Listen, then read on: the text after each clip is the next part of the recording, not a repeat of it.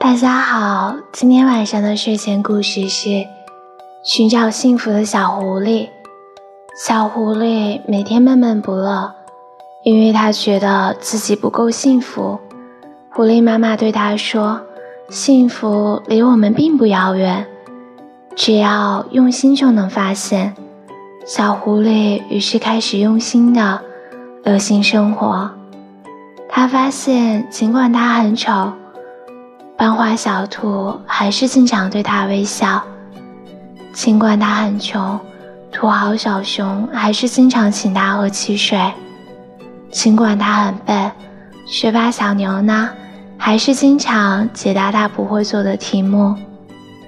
小狐狸心想：妈妈是对的，幸福离我们并不遥远，一直就在我们身边。